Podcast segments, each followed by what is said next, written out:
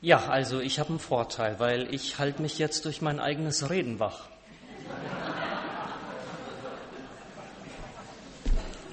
Dumm für euch.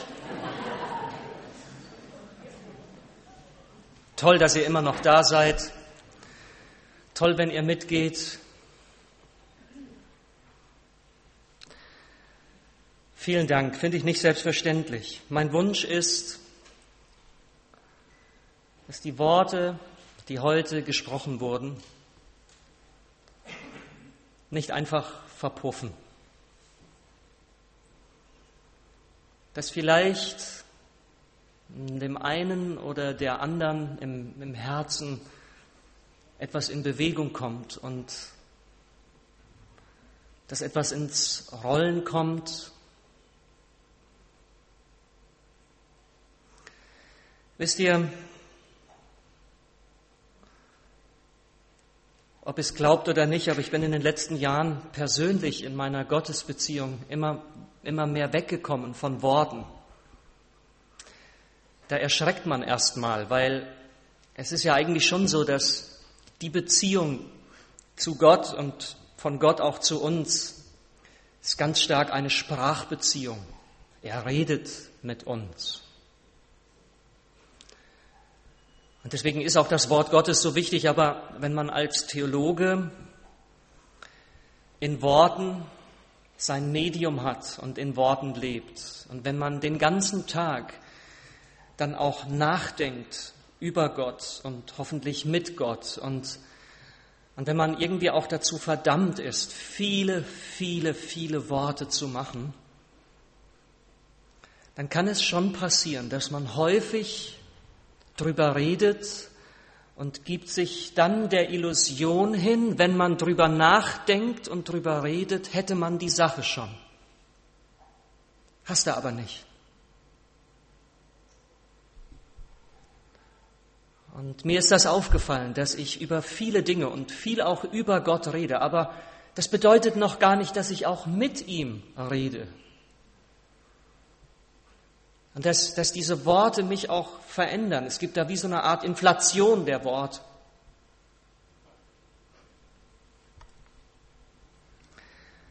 Deshalb bin ich sehr froh, dass das hier heute etwas Ganzes gewesen ist, mit vielen tollen Gesten, mit etwas zum Schmecken, mit, das ist einfach mehr als Worte. Ich bin auch sehr froh, dass morgen etwas Schönes auf mich wartet. Eben, meine Erfahrung ist, dass, dass so dieser Wort- und Denkkanal zwischen Gott und mir, so wenn es ganz intim wird mit Gott, funktioniert nicht mehr so gut. Ich halte lieber die Klappe, wenn ich bei Gott bin. Oder ich höre lieber Musik oder ich singe lieber oder ich ich brauche den Körper, ich brauche die Natur, ich brauche Dinge, die Gott hat andere, größere, neue Wege gefunden, um mit mir wieder ins Gespräch zu kommen. Und, und morgen, morgen werde ich an den Ort zurückkehren, wo ich mich als Teenager zu Jesus bekehrt und gewendet habe. Zwischen Rendsburg und Eckernförde am Bistensee, in der Nähe des Wittensees. Und es war schon seit vielen, vielen Jahren ähm, ein Wunsch, dass ich an diesem für mich sehr geschichtsträchtigen Ort, wo ich, wo wir in den 80er Jahren und so ein Zeltlager nach dem anderen hatten, ein Jungschar-Zeltlager, dass ich da nochmal zurückkehre. Und das ist ganz toll. Thomas Honecker wird mich mitnehmen und dann werde ich da oben übernachten und dann habe ich da ein paar Stunden und ich habe das bewusst gemacht, um alle die Worte, die ich heute zu euch gesprochen habe und die ihr zu mir gesprochen habt, um sie Gott noch einmal hinzuhalten, um mich, dem Gekreuzigten, hinzuhalten, an dem Ort, wo er mich gekreuzigt hat.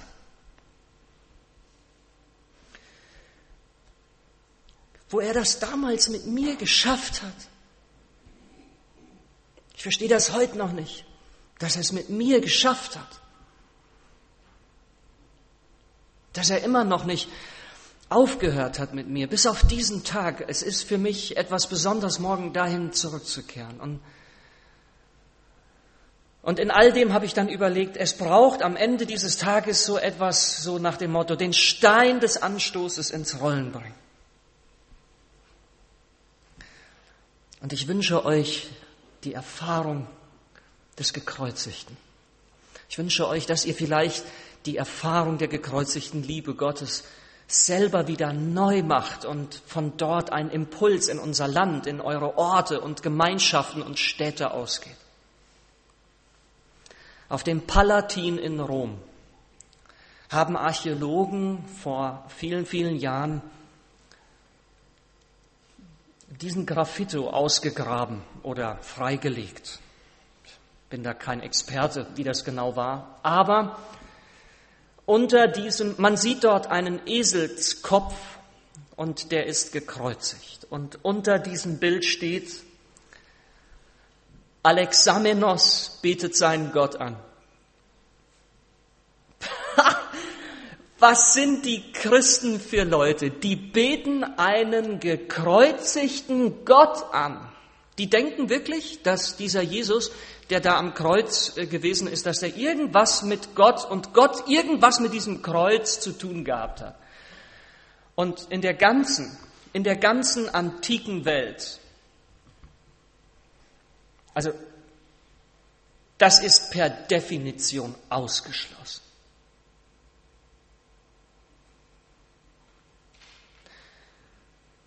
Also das kann höchstens ein dummer Esel sein, ein äußerst peinlicher und törichter und ein schwacher, ein schwacher Typ, aber, aber das ist nicht Gott. Unsere Götter sind allwissend und weise und allmächtig und, und die ziehen ihr Ding mit dieser Welt durch und die zeigen, wo der Hammer hängt und die setzen sich auch durch. Das sind Götter. Aber was die Christen anbeten, das ist ein lächerlicher Skandal, ein Anstoß, das ist gotteslästerlich. Also die ersten Christen hatten, hatten heftige Probleme, als sie das Kreuz Jesu von Nazareth mit Gott in Verbindung gebracht haben und haben das zusammengedacht. Und haben gesagt, ja, das ist der Weg, auf dem Gott seine Herrschaft, sein Königreich, sein Heil dieser Welt gebracht hat. Das glauben wir. Kreuz und Auferstehung. Und jeder hat sich schlapp gelacht. Und der Apostel Paulus reflektiert das in einer Stadt, die sehr, sehr gut war, zu glitzern, zu glänzen, herrlich mit herrlichen Göttern, Götter, die wir uns so nach unserer Menschenart denken. Und dem Apostel war von Anfang an klar, das Wort vom Kreuz ist eigentlich für alle, die das irgendwie, das ist eine Torheit. Aber hinter dieser Dummheit und, und dieser Peinlichkeit und Schwachheit und Ohnmacht des Kreuzes leuchtet für uns Christen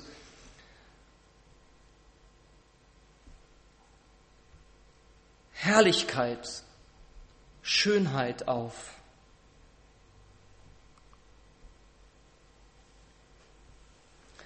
Also das Problem ist, wir denken Gott tatsächlich nach der Art, wie wir über Menschen denken. Und wir übertragen unser Bild, was wir so von uns und von Menschen haben, auf Gott. Und, und wenn wir das so übertragen, dann entstehen bestimmte Gottesbilder. Aber diese Gottesbilder, die passen überhaupt nicht zum Kreuz. Die Allmacht, die Allwissenheit, die Souveränität oder damals ganz wichtig, die Unveränderlichkeit Gottes. Gott ändert sich nicht, er ist da so völlig starr, ewig identisch mit sich selbst. Und vor allen Dingen die Leidensunfähigkeit Gottes. Ja, also die, die philosophische Vorstellung von Gott war, Gott leidet doch nicht.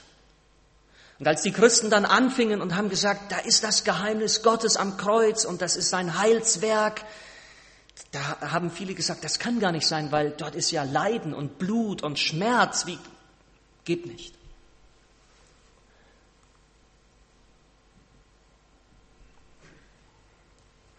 Ja, manchmal sprechen Bilder ganz stark zu mir und verzeiht mir auch jetzt, wenn ihr selber nichts damit anfangen könnt, aber ihr seht hier rechts den sogenannten Gnadenstuhl. Es ist der Vater mit dem Heiligen Geist der Taube und so in seinem Schoß so zwischen den Knien, der Gekreuzigte.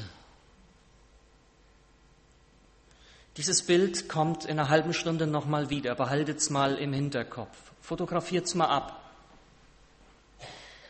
Es soll nämlich deutlich machen, worin der Skandal besteht. Der Skandal besteht darin, dass dieser Gott die Realität der Sünde und des Bösen wirklich an sich gelassen hat und in sich gelassen hat.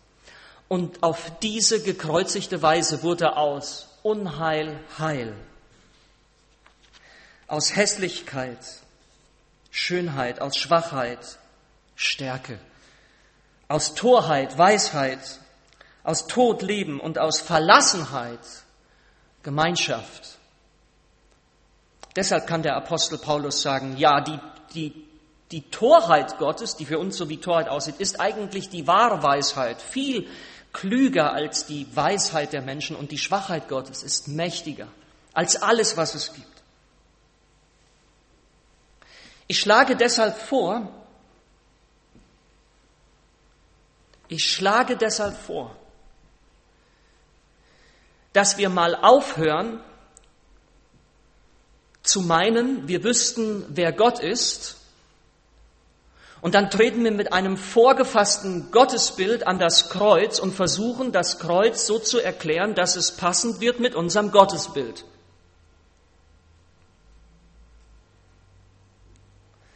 Dann dürfen wir uns nicht wundern, wenn Gottesbilder gekreuzigt werden. Am Kreuz hat Gott manche Bilder, die wir von ihm haben, wirklich auch gekreuzigt. Die mussten sterben. Genauso wie manche Bilder über uns am Kreuz auch sterben mussten. Machen wir es mal anders. Nähern wir uns dem Kreuz mal durch die Brille Jesu, wirklich durch die Brille Jesu. Und was sagt die Heilige Schrift?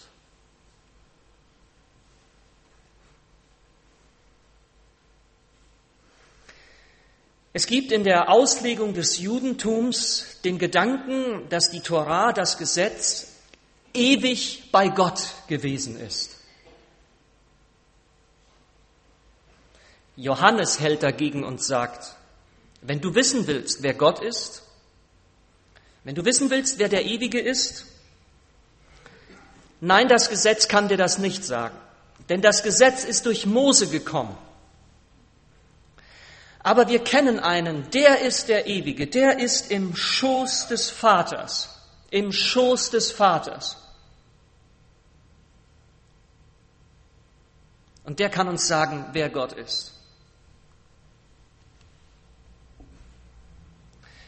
Der, der aus dem Schoß des Vaters ist, macht das dann sehr deutlich und sagt immer mal wieder, ihr wisst, es steht geschrieben, Auge um Auge, Zahn um Zahn. Ich aber sage euch, und dann kommt was Neues, dann kommt etwas anderes, etwas, wo sich, wo sich Gott wie selbst überbietet.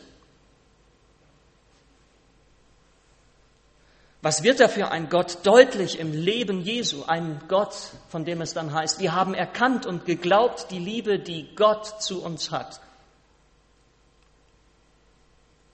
Jetzt spitzt es sich zu. Was ist das für eine Liebe, die wir da erkannt haben? Das ist eine anstößige Liebe, die ist so skandalös realistisch, weil sie sich opfert. Opfert sie sich nur für uns? Sie opfert sich sogar für die, die die Feinde sind, für die, die hassen. Gott ist eine sich für die Feinde, für seine Feinde opfernde Liebe.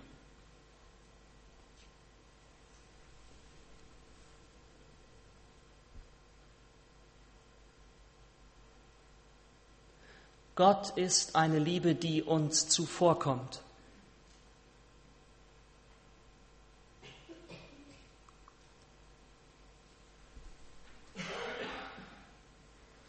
Der dreieinige Gott ewiger Liebe entscheidet sich und sagt, ich komme jetzt persönlich. Alles andere funktioniert ja nicht mehr. Sagt mal, wie geht's euch denn mit dem Tempelvolk Israel? Hm. Oh, oh, oh, der Tempel, völlig von den Römern kontrolliert, ganz, ganz korrupt, ein Moloch, ein Finanzmoloch, ein Wirtschaftsmoloch in Jerusalem, ein riesiger Faktor, mit Schmu und Tricks, mit Bestechung, läuft überhaupt nicht. Sag mal, ihr Juden, wie geht's denn mit dem Tempel? Und die Juden warten auf den wahren Tempel. Der Tempel des Herodes war zwar groß, herrlich und, und, und, und, und imposant, gigantisch, aber, aber irgendwie, das ist noch nicht der richtige Tempel. Nein, wir warten immer noch drauf, dass Gott endlich wieder kommt und Wohnung nimmt auf dem Zion im Tempel. Aber dazu müssten die Römer auch erstmal aus dem Land fliegen. Geht ja nicht. Ach, der Tempel. Aber wie geht's euch denn mit dem Gesetz? Schafft ihr es, nach dem Willen Gottes zu leben? Nein, der Apostel Paulus sagt, Gesetz hat auch nicht funktioniert, durch die Sünde geschwächt, Römer 8.1. Wie geht's euch denn mit dem verheißenen Land, wo Milch und Honig fließen? Auch schwierig ist ja, besetzt ist ja gar nicht mehr euer Land. Wie geht's euch übrigens mit dem Opferkult? Lass mal überlegen. Ach, das ist ja toll. Wir hatten die Idee gehabt, dass man mit dem Opferkult richtig Kohle machen kann. Ihr habt da so ein Bankensystem im und um den Tempel errichtet. Die, die, das Geld für das tägliche Sündopfer musste in tyrischer Währung, das war die Währung am Tempel. Naja, hatte aber nicht jeder. Ja, mach mal ein paar Banken auf, wechsel mal das Geld. Ist doch bequem, oder? Machen wir natürlich so, dass immer noch ein bisschen was für uns abgezwackt werden kann. Und dann Opfertiere, ach, die karren wir auch direkt, damit das alles so mühsam ist. Sag mal, wie geht's euch denn damit? Seid ihr noch mit dem Herzen dabei? Habt ihr noch Gottesbeziehung? Glaubt ihr wirklich, dass hier noch was geht? Oder habt ihr das hier einfach zu einem Opferbetrieb gemacht, der völlig herz- und lieblos einfach so tickt? Hier, Gott, hast du, was du willst, sei zufrieden. Ich karikiere das jetzt ein bisschen.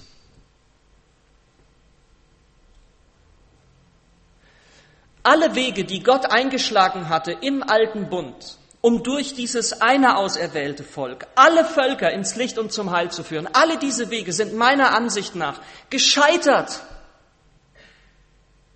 Und dann kommt dieser Entschluss und Gott sagt, ich überwinde die Macht der Sünde, indem ich mich selbst im Sohn zur Sünde mache.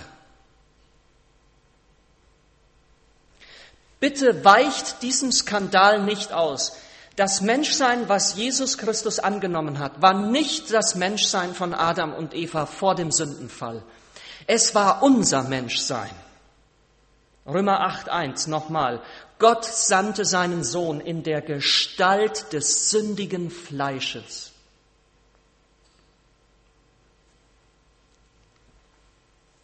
Dann kommt Gethsemane.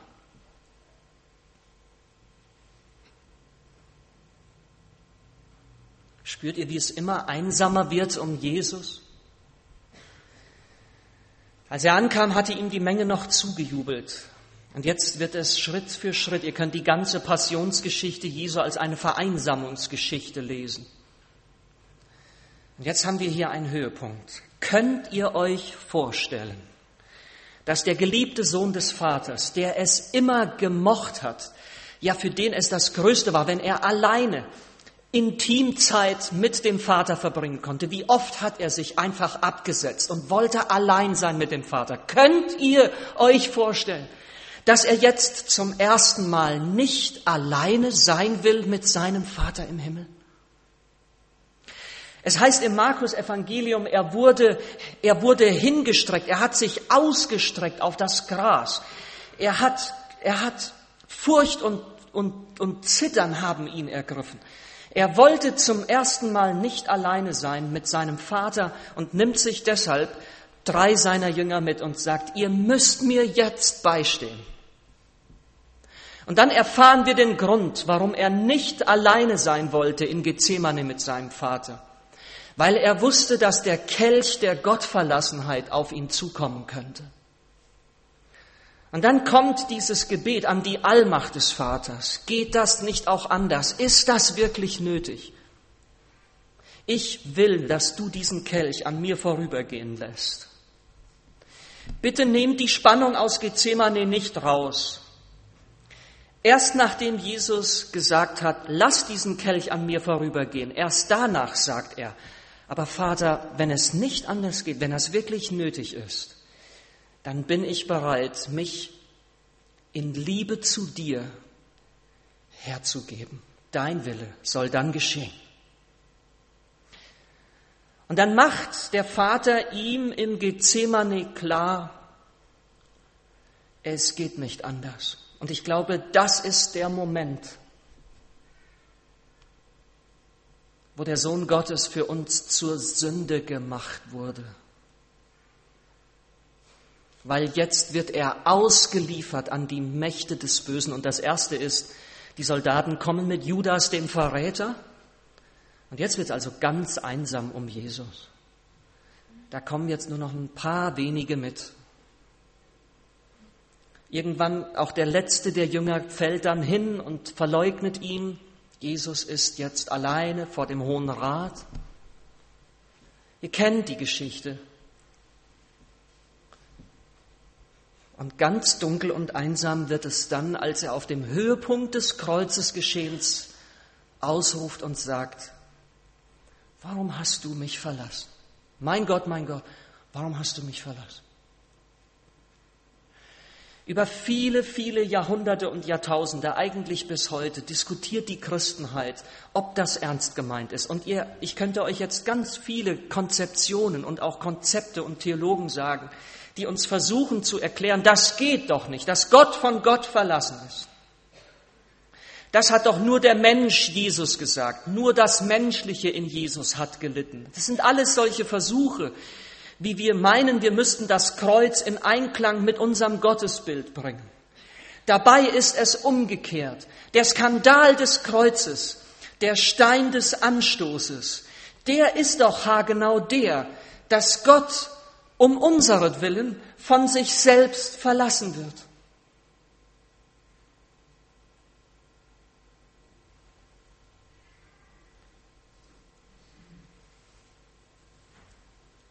Jesus erzählt mal diese ganze Geschichte, die ich jetzt so erzähle, erzählt er ganz ähnlich. Wir waren letztes Jahr in Kreta und dort habe ich mal die Originalversion dieser Geschichte, die Jesus erzählt, mit diesen Weinbergsbesitzern, die dann diesen Weinberg an sich reißen, habe ich mal die Originalgeschichte gehört. Wir hatten eine Ferienwohnung gemietet und kamen in einen tollen Kontakt mit unserem Vermieter, ein Grieche. Oh, der hat uns versorgt mit seinen Oliven, mit seinem Olivenöl, mit seinem frisch gemachten Ziegenkäse. Und die Kinder durften die Ziegen melken und es war herrlich. Und wir haben in seiner Taverne da immer wieder äh, gegessen und kamen ins Gespräch über den Glauben und es war echt spannend. Und dann, ja, was ist denn los mit Griechenland? Und dann habe ich ihn gefragt, sag mal, stimmt das eigentlich, dass, dass, dass der griechische Staat letzten Endes nicht ganz genau weiß, wie viel Quadratmeter Land hier jeder besitzt, sodass man dann auch sagen kann, da ist die Grenze und so. Und dann sagt er, ja, das stimmt, aber weißt du, woher das kommt? Sagte, hier auf Kreta gibt es ganz viele Leute, das sind aber Ausländer, die sind weg und die sind jahrelang weg und jahrzehntelang weg.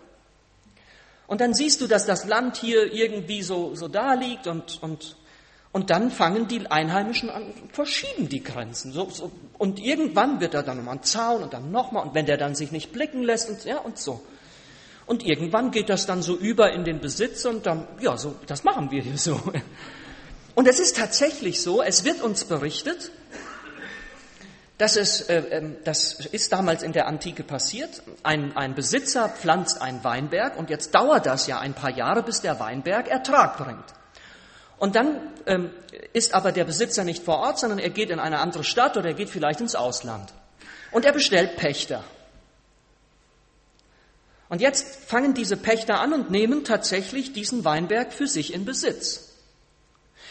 Der aus dem Ausland oder aus der anderen Stadt beschwert sich, es kommt zu Gerichtsverhandlungen und oft haben dann die einheimischen Gerichte natürlich zugunsten der einheimischen Pächter entschieden und der Großgrundbesitzer wurde enteignet.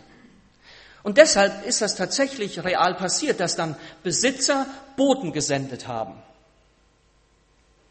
Und jetzt erzählt Jesus genau eine solche Geschichte und münzt sie auf den Vater um, auf seinen Weinberg und sagt, Ja, und dann hat dieser Weinbergsbesitzer alles probiert, also wirklich alles. Und jede Message und jeden Boden und nichts hat funktioniert, bis nur noch einer übrig blieb.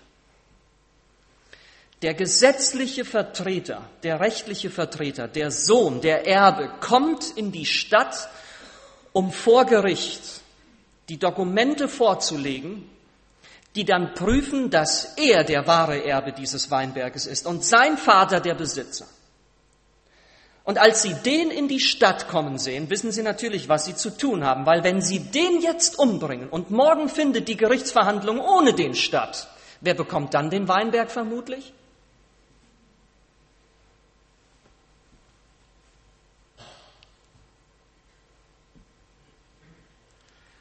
Brauchte Gott das Kreuz?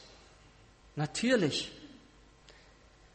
Weil es in dieser ganzen dramatischen Geschichte am Ende keinen anderen Ausweg mehr gab, als dass er selber kommt.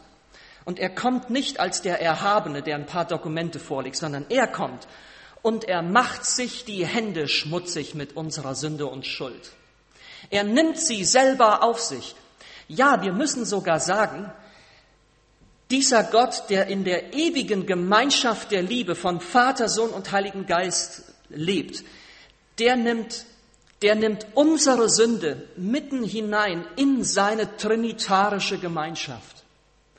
Der nimmt unseren Hass in sich selbst.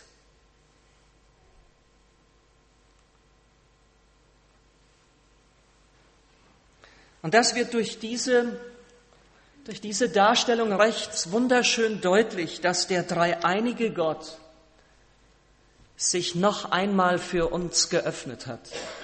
Ihr erinnert euch, heute Morgen habe ich gesagt, zum Glück ist Gott kein Egoist, der sein Glück und Leben für sich selbst behält, sondern, sondern der es geöffnet hat für uns, damit wir daran teilnehmen und auch das Leben und das Glück und das Heil haben. Und jetzt macht Gott es nochmal, aber jetzt unter den Bedingungen der Sünde. Und das bedeutet, es kann anscheinend nicht anders sein, als dass er die Sünde auf sich selbst in seine göttliche Dreieinigkeit mit hineinnimmt. Und er durchlebt die Lieblosigkeit der Menschen.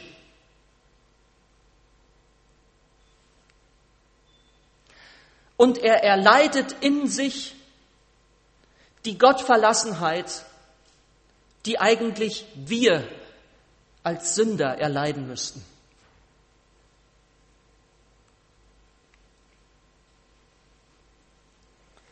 Der dreieine und gekreuzigte Gott, was geschieht?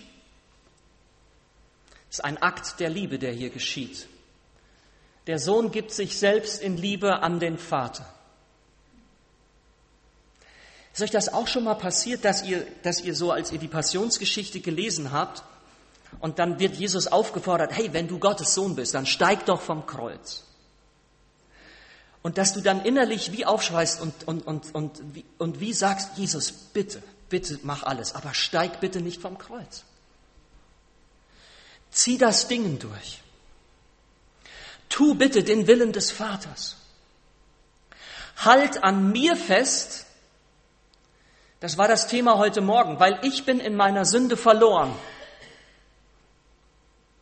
Aber das ist ja nicht unser einziges Problem, dass wir in unserer Sünde verloren sind. Was ja da direkt mitschwingt, ist unser permanentes Liebesdefizit, dass wir unfähig sind, Gott zu lieben, so wie er das verdient hat.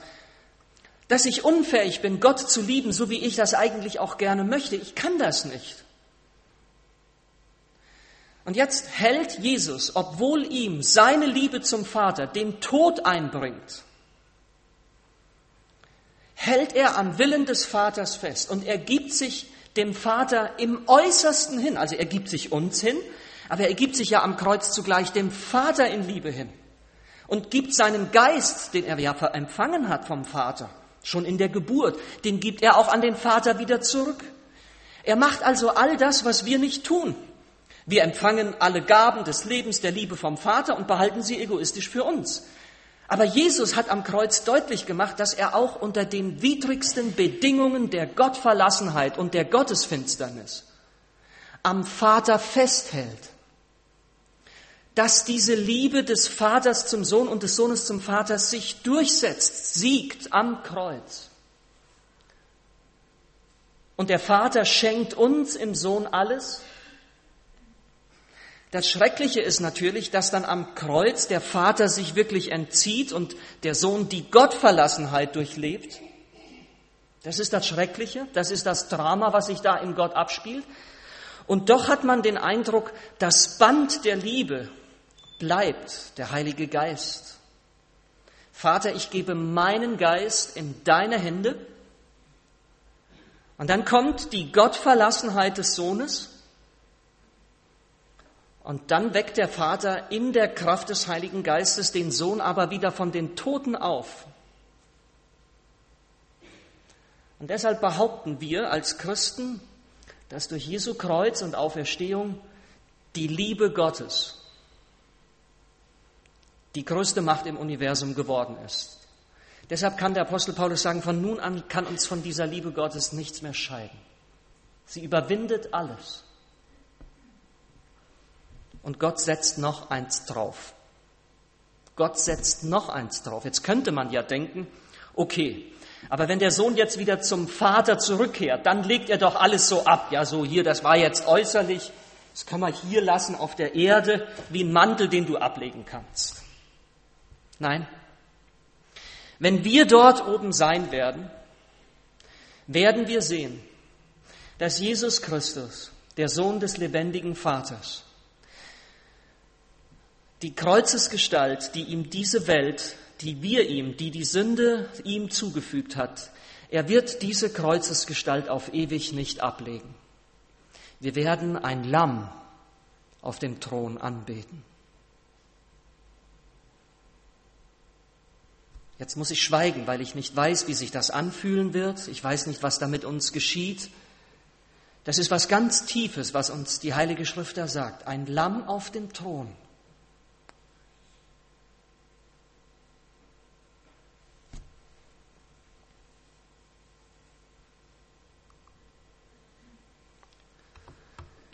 Das ist aber Hallo ein Skandal.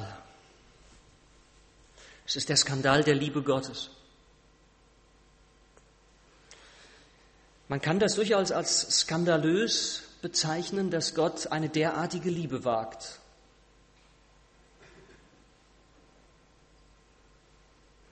Und ich hätte da auch eine Frage an Jesus, wenn ich da oben bei ihm ankomme. Ich stelle es mir so vor, ich komme dahin und dann tritt mir Gott gegenüber. Und dann sagt Gott, Ach, mein geliebtes Kind, schön, dass du da bist. Es war eine tolle Geschichte mit uns, oder? Sag mal, Andreas, hättest du Lust, dass ich jetzt all das, woran du immer noch leidest, von dir nehme auf ewig? Also ich leide daran, dass ich Gott immer noch nicht so liebe, wie ich das gerne würde und wie er es verdient. Ich leide daran, dass ich meine Freiheit, Gott zu lieben, immer noch missbrauche, um ihn auch immer mal wieder zu hassen. Ich leide daran. Und dann hoffe ich, dass ich Gott sagen werde, ja, mein lieber Vater, hier hast du jetzt meine Freiheit. Und jetzt mach mich wirklich so frei, dass ich befreit bin von der Sklaverei gegen dich zu sündigen, denn ich habe erkannt, wenn ich das tue, ist das ja gar keine Freiheit. Ich möchte ab jetzt nur noch dich und den Nächsten und alle Geschöpfe im Himmel mit mir lieben. Nimm jetzt alles weg, was diese Liebe beeinträchtigt hat bis zu diesem Zeitpunkt. Und dann wird Gott all das wegnehmen. Und dann sehe ich das Lamm auf dem Thron. Und dann wird diese Frage wieder kommen, Gott, wie konntest du es denn wagen, mich so zu lieben, wenn du doch wusstest, dass dich das deinen einzig geliebten Sohn kosten könnte? War das nicht leichtfertig? Hättest du dir nicht eine Menge ersparen können und uns auch an Leid, an Bösen? Jetzt wird's dramatisch. Vergewaltigungen, Auschwitz, Apartheidssysteme. Nur mal ein paar Dinge zu nennen. Ihr wisst, was ich meine. Und ich ahne, dass Gott sagen wird, da vorne sitzt er, den musst du fragen. Und dann wünsche ich mir, dass mir das Lamm auf dem Thron diese Frage beantworten kann, wenn ich ihn frage, du geliebter ewiger Sohn, der du die ganze Last dieser Welt auf dich genommen hast, in einer Tiefe, in einer Dimension, die ich gar nicht erklären kann. Wie war es dir denn möglich, Jesus, du geliebter Sohn, du gekreuzigtes Lamm, sag du mir, war es das wert? Ich weiß nicht, was Jesus antworten wird, aber ich wette, er hat eine gute Antwort. Und vielleicht wird er auch sagen, Andi, komm erst mal in den Himmel und sieh doch mal, was Liebe überhaupt bedeutet, was Liebe im vollen Sinne wirklich ist. Und dann werde ich dir vielleicht mal in ein paar Jahren, da gibt's ja gar keine Jahre mehr vielleicht, aber dann werde ich dir irgendwann dann mal beantworten, ob es das wert war. Und ich ahne, dass dann so eine Antwort rausspringt, die der Apostel Paulus, der ja schon mal im Himmel war, die der Apostel Paulus mal geäußert hat. Der hat nämlich gesagt, wenn wir das dann erleben, dann werden wir irgendwie, wird's uns dämmern, dass alles, auch alles Schlimme und alles Leiden auf dieser Welt, die Schönheit der Liebe im Himmel, diese ewige Herrlichkeit nicht aufwiegen können, sondern diese Liebe überbietet noch einmal alles. Ich sage das deshalb, weil es hier Menschen gibt, die unter Umständen hochgradig und äußerst dramatisch Opfer des Bösen geworden sind.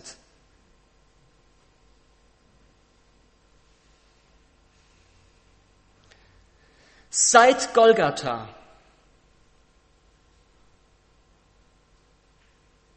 Seit Golgatha ist Gott der Gott aller kinderlosen Eltern, weil er weiß, wie sich das anfühlt, den eigenen Sohn zu verlieren.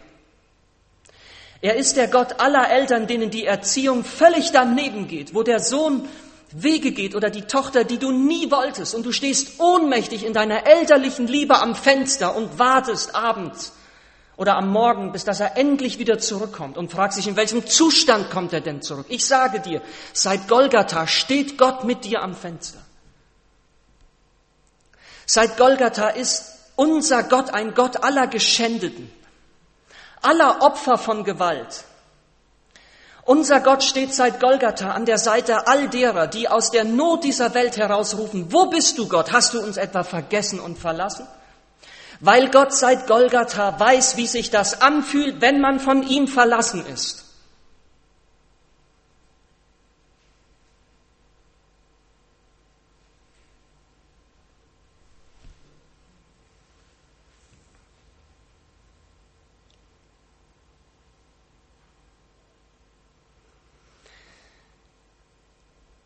Habt ihr gespürt, dass diese unglaublich tiefe Anstößigkeit des Kreuzes vielleicht auf diesem Weg doch anfängt zu leuchten und wir spüren aus diesem tiefen Unheil, das ist unser Heil, das ist eigentlich die einzige Chance, die wir haben. Diese Liebe Gottes, die, die so unser sündiges Leben an sich genommen hat, diese Liebe Gottes, die mit uns gescheitert ist, damit wir nie wieder gottlos scheitern müssen, die unser Scheitern und unser Versagen, unseren Tod, unsere Todgeweihtheit überwindet, nicht durch eine Allmacht von außen, sondern durch die Macht der Liebe von innen heraus?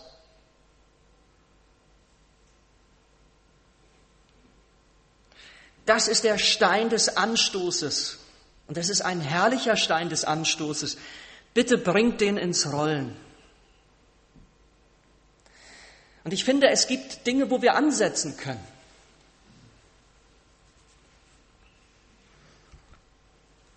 Ich weiß noch genau, wie das war, als unser Jan Erich zum ersten Mal erbrochen hat.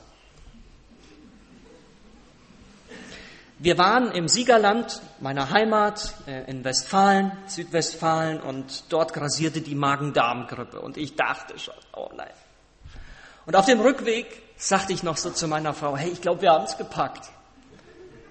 Und in der Nacht werde ich wach. Es ist ein entsetzliches Schreien. Wirklich, so hat der Jan Erich, ich wusste, hier ist ganz schlimm.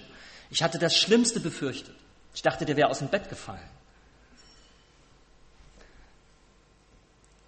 Und dann stand er in seinem, in seinem Bett und er war von oben bis unten voll, alles. Und es roch erbärmlich. Und, und es war, weil es war das erste Mal, dass er erbrechen musste. Der kannte das nicht. Und es war für ihn so schrecklich. Und dann steht dieser Junge vor mir und guckt mich an. Und für den Bruchteil einer Sekunde habe ich gedacht, nicht berühren,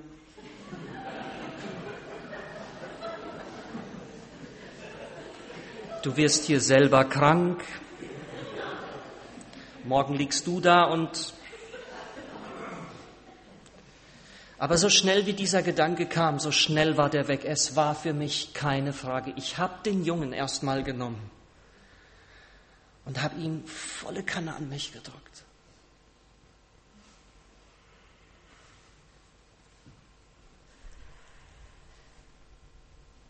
Das macht Gott mit uns. Und auf Golgatha hat er das mit uns gemacht.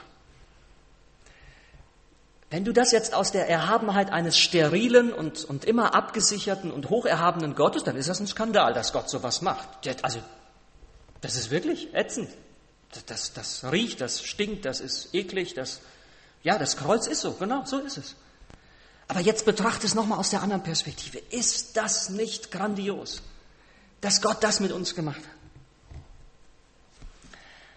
Lasst uns also, wenn wir jetzt von hier weggehen, diesen Stein des Anstoßes ins Rollen bringen. Ein Gott, der Liebe wagt, ein Gott, der sich einmischt, ein Gott, der sich die Hände beschmutzt. Ein Gott, den ich letzten Endes nicht verstehe. Also ich stehe vor diesem Gott und sage, Gott, ich verstehe nicht, dass du mich so liebst. Das musst du mir mal erklären, aber ich kann es nicht erklären und letzten Endes ich kann das auch nicht wirklich glauben. Ich kann das nur dann, wenn er mir wirklich diese Liebe ins Herz pflanzt. Dann, dann diese Erfahrungen von Liebe. Aber, und jetzt habe ich euch da rechts ja nochmal ein anderes Bild, da ist jetzt anstatt des Kreuzes in der Mitte ist dort ein, ein erschlaffter, erschöpfter Mensch. Ach, wunderbar, ja. Und der Vater zieht ihn so richtig nah an sich. Und das wisst ihr alle, der Sohn, also so mit Fußpflege und so, da hat er schon immer ein Fabel für gehabt und Füße waschen und so, ja. Und über allem der Heilige Geist. Und jetzt berge ich mich und deshalb erlebe ich, je länger, je mehr mir das bewusst wird, habe ich offene Augen für die Geschichten der gekreuzigten, skandalösen Liebe. Jetzt mache ich am Schluss noch mal kurz mein Leben auf. Vor einigen Jahren mussten meine Frau und ich, wir hatten keine andere Wahl mehr. Wir haben Hilfe in Anspruch genommen von einem älteren Ehepaar.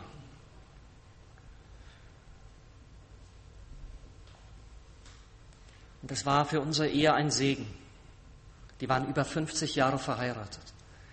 Und wenn wir bei denen äh, auf dem Sofa saßen im Wohnzimmer, es war immer irgendwie noch ein Zwinkern in ihren Augen. Die beiden, die sahen auch noch sehr jung aus. Und äh, die, die, die waren immer noch wie verliebt. Und wenn du ja dann so sitzt und denkst, oh, mit meiner Ehe, hat die noch Zukunft, meine Ehe? Wird das noch mal was?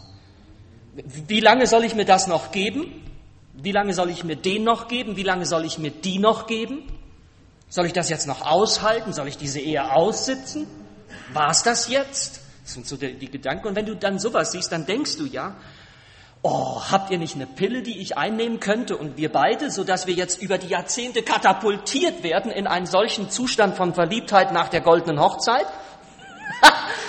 und ich glaube, ich hätte sie auch genommen.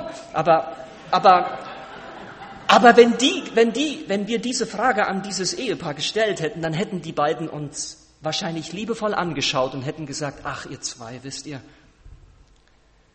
das, was ihr hier jetzt seht, an Liebe, an Glück, an Tiefe, das hat Zeit gebraucht, das könnt ihr nicht beschleunigen. Und wir müssen euch auch sagen, das haben sie uns gesagt. Das hat auch etwas damit zu tun, dass wir in Zeiten von Leid und Not und wo die Liebe vielleicht auch echt in Gefahr stand, dass wir gesagt haben, wir halten das jetzt aus. Wir beharren auch nicht auf Vergeltung. Hey, du als Ehefrau, du hast die Pflicht und du als Ehemann, du müsstest mir. Nein, nein, wir konnten mit Christus vergeben.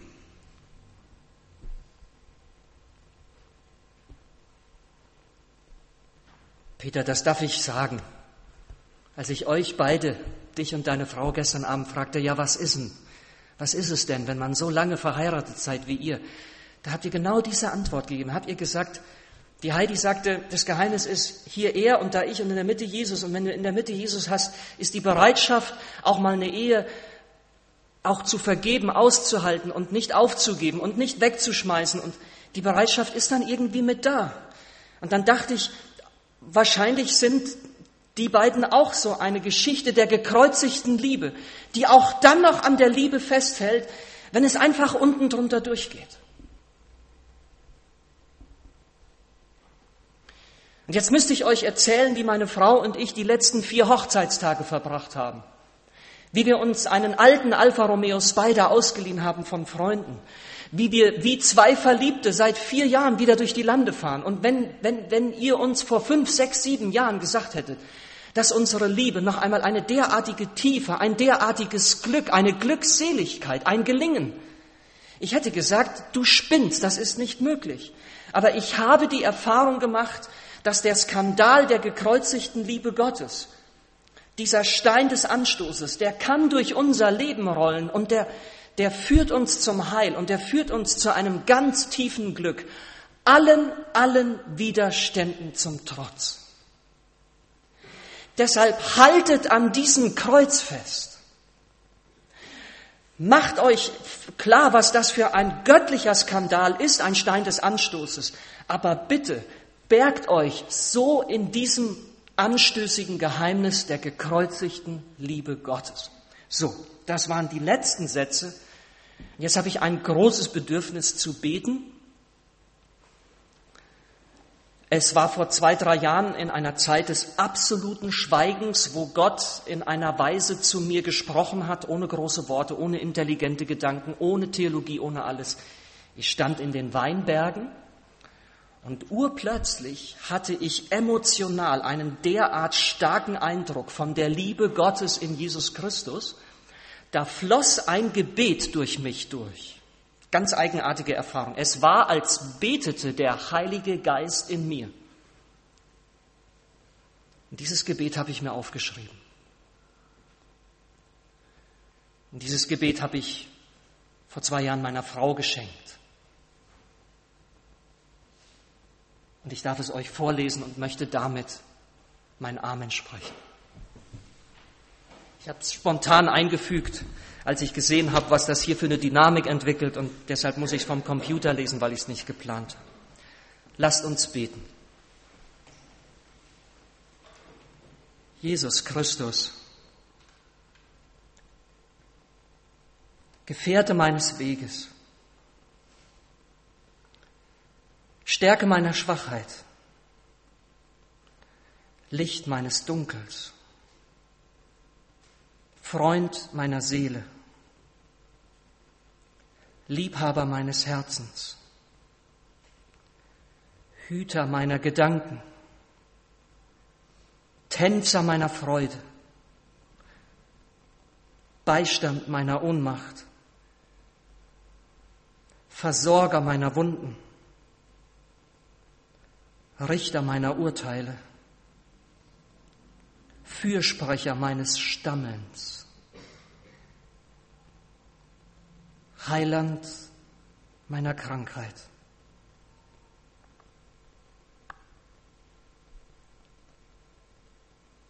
Danke, du gekreuzigter Jesus, dass du das alles und noch viel mehr für uns sein willst. Hab Erbarmen mit uns. Amen. Danke für euer Zuhören.